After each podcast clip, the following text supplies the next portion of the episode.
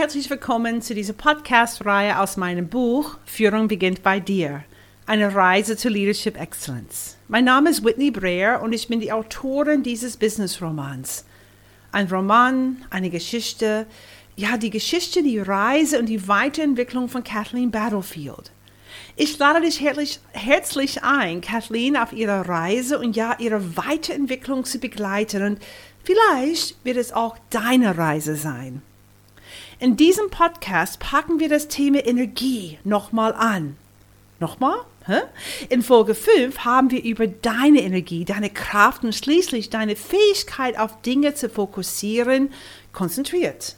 In Folge 5 ging es um Fragen wie, wie startest du deinen Tag? Hm, wie schaffst du für Klarheit und ja mehr Energie tagsüber? Und du hast auch vier Fragen bekommen, mit denen du deinen Tag starten kannst. Hast du schon ausprobiert? Und heute in Folge 6 geht es weiter mit deiner Energie und ja, ihrer Ansteckungskraft. In der Geschichte, als Kathleen Annas Büro zum ersten Mal betreten hat, hat sie ein Schild an der Tür entdeckt. Ein Schild, das sie, ganz ehrlich, etwas irritiert hat. Übernimm Verantwortung für die Energie, die du in diesem Raum bringst. Hä? Sie fragte Anna und ihren Bruder Verissimo, der auch anwesend war. Sie fragte, äh, Hallo, was meint ihr mit diesem Schild vor der Bürotour? Ich selbst übernehme Verantwortung für die Energie, die ich in dem Raum bringe? Mhm. Anna hat es so erklärt. Denk dran, Kathleen.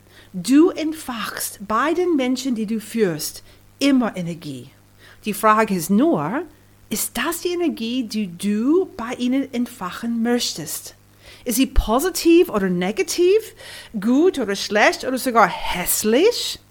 Genau das meine ich mit der Selbstverantwortung.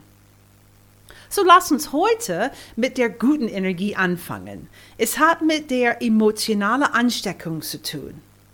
Basierend auf den Forschungen von Sigal Barsaid an der Universität von Pennsylvania kann eine Person innerhalb von fünf Minuten spätestens andere mit ihrer Energie anstecken.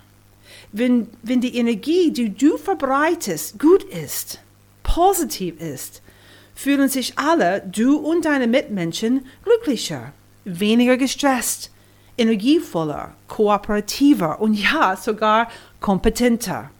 Das sagt die Forschung. Und was sagt die Forschung weiter? Wenn die Energie schlecht ist, passiert natürlich das Gegenteil.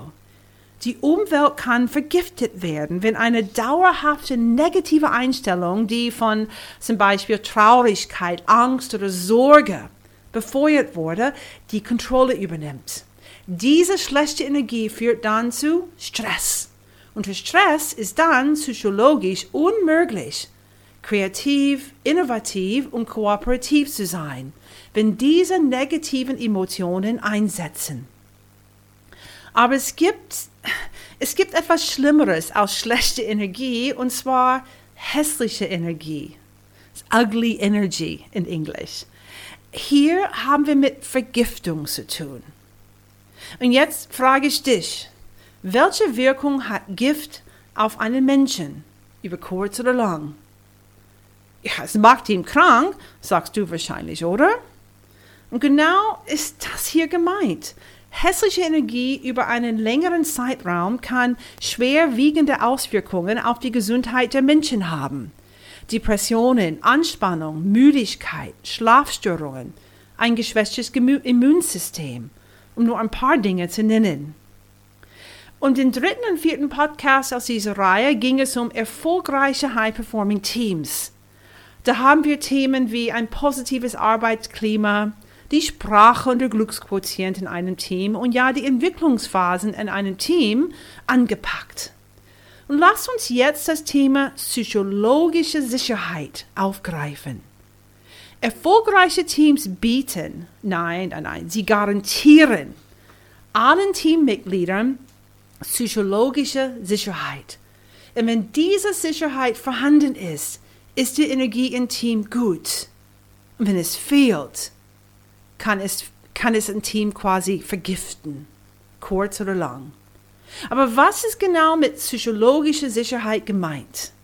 Es bedeutet, es gibt eine Arbeitsatmosphäre, die jeden erlaubt, mit einem sicheren Gefühl seine Meinung zu äußern, in der er Fragen stellen kann, ohne beurteilt zu werden und, de, und in der die Teammitglieder ermutigt werden, Risiken einzugehen. Vielleicht probieren sie etwas Neues oder experimentieren mit einem vorhandenen Prozess. Und in diesen Teams, ha, Erkenntnisse und Fehler werden offen geteilt. Und die Kollegen lernen voneinander. Diese Fehler werden nicht ständig wiederholt. Die Leute unterstützen sich gegenseitig und reden nicht hinter ihrem Rücken über andere. Keiner verbreitet Klatsch über andere. Niemand rollt mit den Augen oder, oder säuft hörbar. Das ganze Team ist sozusagen eine Sicherheitszone und die Energie ist gut. Und ja, diese Energie in sowas kommt nicht von alleine. Psychologen haben drei Dinge identifiziert, die das Fundament von psychologischer Sicherheit bilden. Nummer eins, gleich viel Redezeit. Niemand beherrscht das Meeting.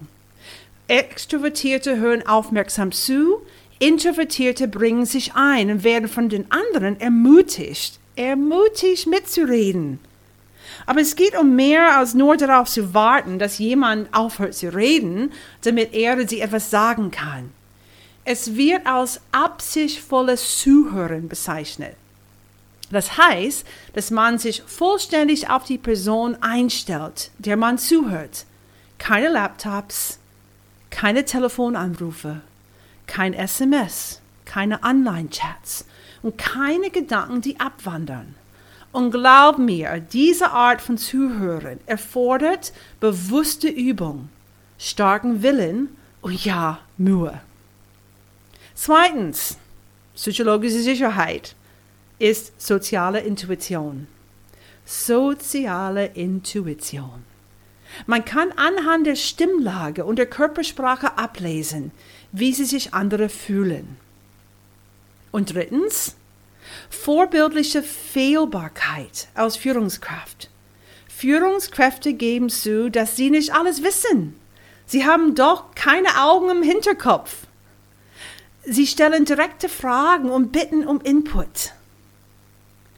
Durch ein positives Arbeitsklima, ein Glücksquotient von mindestens 3 zu 1 und Psychologische Sicherheit sorgen wir dafür, dass die Energie in einem Team positiv, fördernd und ja gesund ist.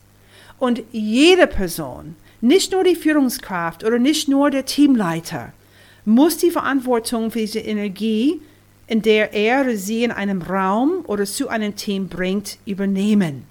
Nur so kann ein Team sich in einer Aufwärtsspirale dauerhaft befinden.